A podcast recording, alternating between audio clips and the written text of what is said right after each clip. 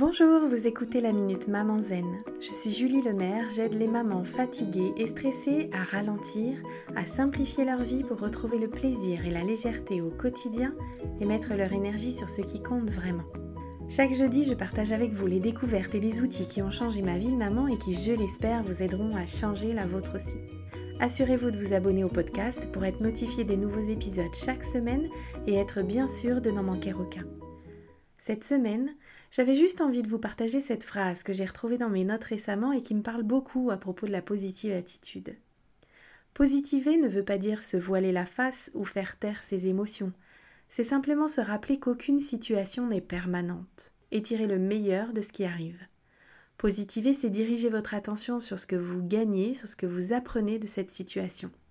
En vous concentrant sur le positif, vous entraînez votre esprit à percevoir avec facilité les événements joyeux de votre vie. Aucune situation n'est permanente. Ça vous parle? Votre fatigue et votre bébé qui ne fait pas ses nuits, c'est temporaire. Votre deux ans qui a encore besoin de vous la nuit, c'est temporaire. Votre trois ans qui dit non en permanence et qui oppose un refus catégorique à toutes vos demandes, c'est temporaire. Votre cinq ans complètement dépassé par ses émotions qui enchaînent les crises, c'est temporaire. Votre sept ans qui peine avec ses devoirs, lâcher prise, c'est temporaire. Votre ado qui lève les yeux au ciel à la moindre de vos demandes, c'est temporaire. Votre envie de partir vous installer sur une île déserte, c'est temporaire.